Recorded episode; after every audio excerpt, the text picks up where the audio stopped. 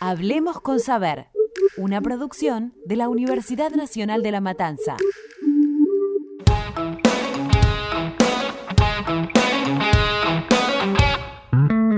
Hola, somos Abril Sosa y Melissa Vitale. Y esto es Hablemos con Saber. Hoy, lo más sucio del porno.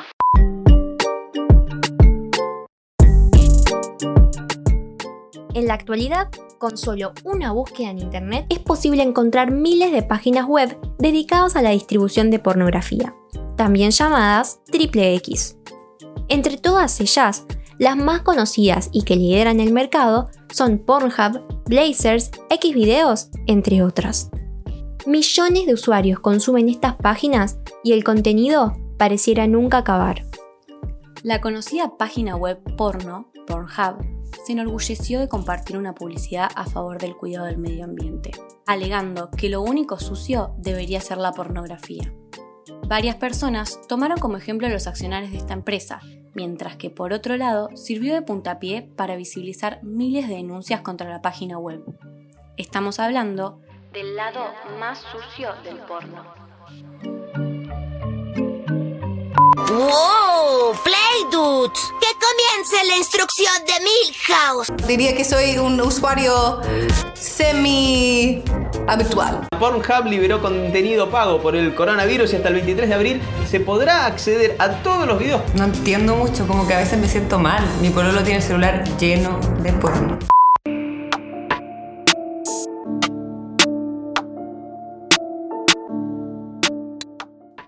Distintas redes sociales sirvieron de vehículo para llamar la atención y visibilizar las miles de fallas que tienen esta y todas las páginas porno.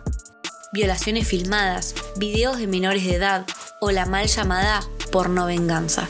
Son algunos de los delitos más preocupantes que esta página deja pasar con tal de tener más reproducciones.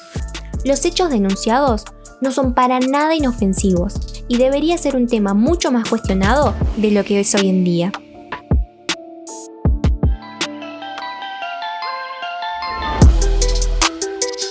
Detrás del surgimiento de esta industria como la conocemos hoy, hay una larga historia. El origen del término pornografía tiene sus bases en la lengua griega y se compone de dos palabras llenas de significado. Porne, que quiere decir prostituta, y grafía, que hace referencia a grabar, ilustrar o escribir. En la actualidad, el porno es una de las industrias más millonarias del mundo y el mayor porcentaje de sus consumidores están en Internet.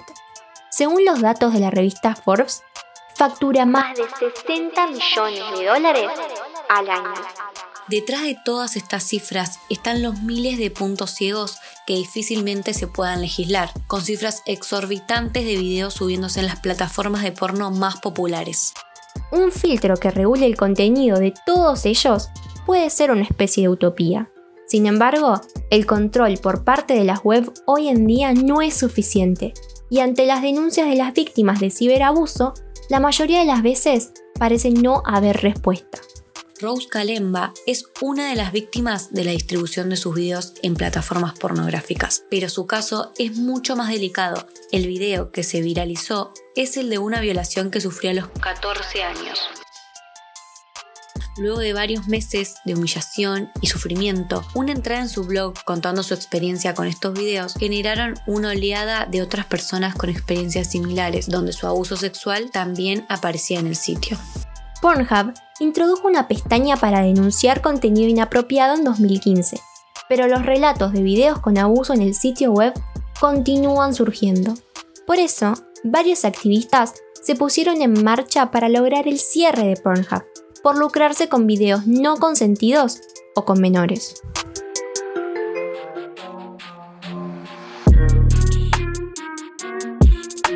Más allá de la responsabilidad de las páginas web y el control que deben tener sobre su contenido, otra gran parte del problema del contenido tiene sus raíces en la propia producción de los videos. Son muchas las mujeres que en su día defendieron dedicarse al porno porque querían y disfrutaban, pero que meses o años después afirmaron estar demasiado asustadas para reconocer que algo iba mal. Jessie Rogers, Jennifer Ketchum, Vanessa Belmont o Amarna Miller son algunos ejemplos. La gran mayoría comenzaron a grabar escenas para adultos entre los 18 y 21 años. Jesse Rogers denunció haber recibido palizas por parte de compañeros de escena. Nadie le creyó. Vanessa Belmont desarrolló una adicción a los analgésicos que consumía para soportar el dolor físico que le provocaban ciertas prácticas sexuales. Muchas actrices confiesan que han transmitido un discurso muy edulcorado sobre la pornografía pero no son nombres aislados, sino cifras proporcionadas por organismos oficiales. El 46% de los videos pornográficos están protagonizados por víctimas de trata, según datos del Ministerio Alemán de Familia. Es decir, mujeres reclutadas y explotadas bajo amenaza, coacción y abuso de poder, a cambio de seguridad y protección para su familia o acceso a drogas. Esto último es muy habitual.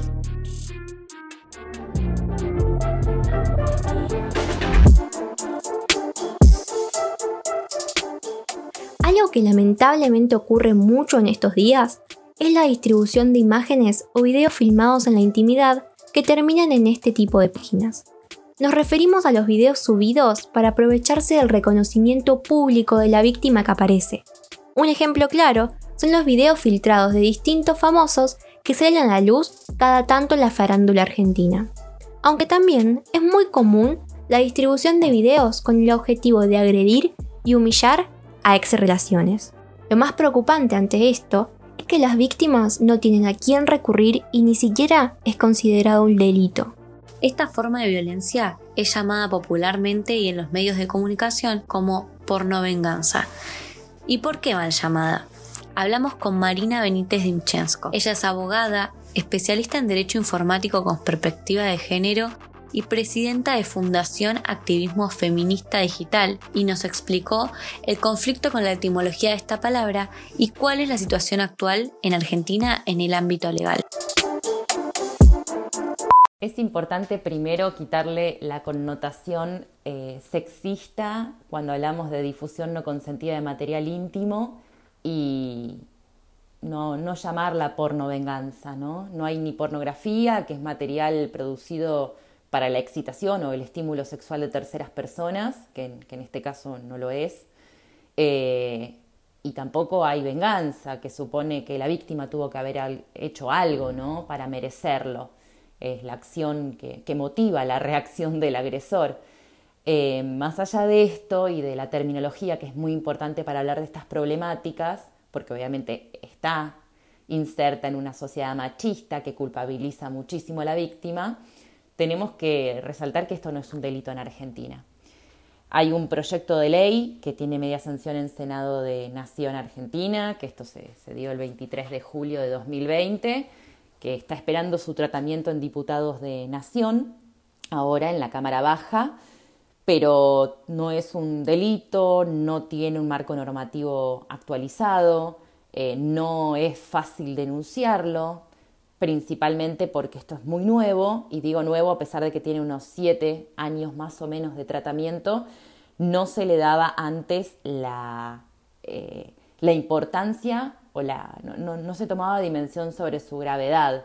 Recién puedo válidamente afirmar que desde 2016-2017 esto se empezó a ver como realmente violencia machista digital y no antes. Antes se discutía muchísimo si realmente causaba o no perjuicio en la víctima, que en definitiva era la que se había querido sacar las fotos o grabar, ¿no?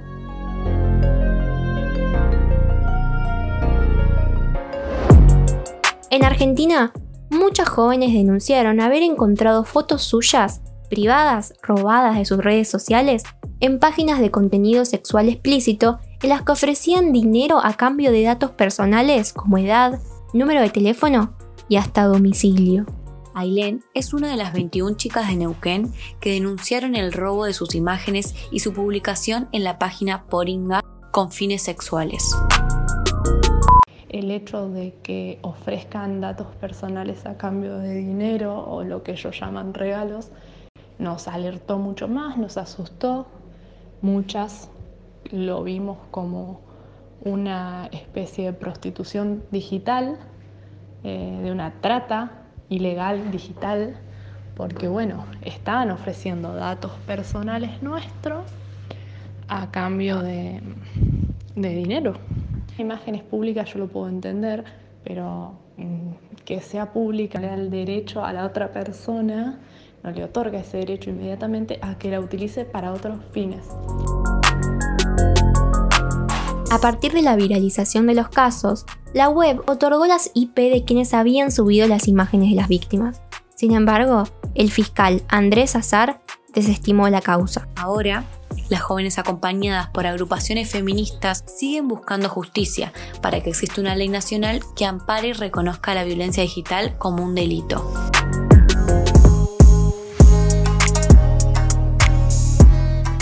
Por otro lado, tenemos una alternativa muy cuestionada, el porno de autor o porno feminista. En esta pata de la industria, las producciones se proponen eliminar la visión falocéntrica, estereotipada y machista arraigadas al porno tradicional. Para reemplazarla por una en la que la mujer tenga un papel activo, los actores trabajen en condiciones dignas y se visibilicen todas las sexualidades. Sin embargo, en el intento de separarse de la industria y trabajar con presupuestos bajos, surgen muchas falencias. Desde videos caseros subidos sin consentimiento que pasan como producciones Anders hasta precarización laboral de los trabajadores y consecuencias en la salud sexual y física de los actores por la falta de insumos.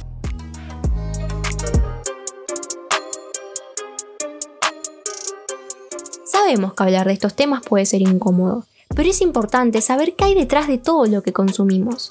La industria pornográfica no son actrices y actores que ganan millones con el fin de representar la actividad sexual como muchas personas creen. Detrás de esto se esconden víctimas y miles de significados que hoy le permiten ser una de las industrias con más ganancias en todo el mundo.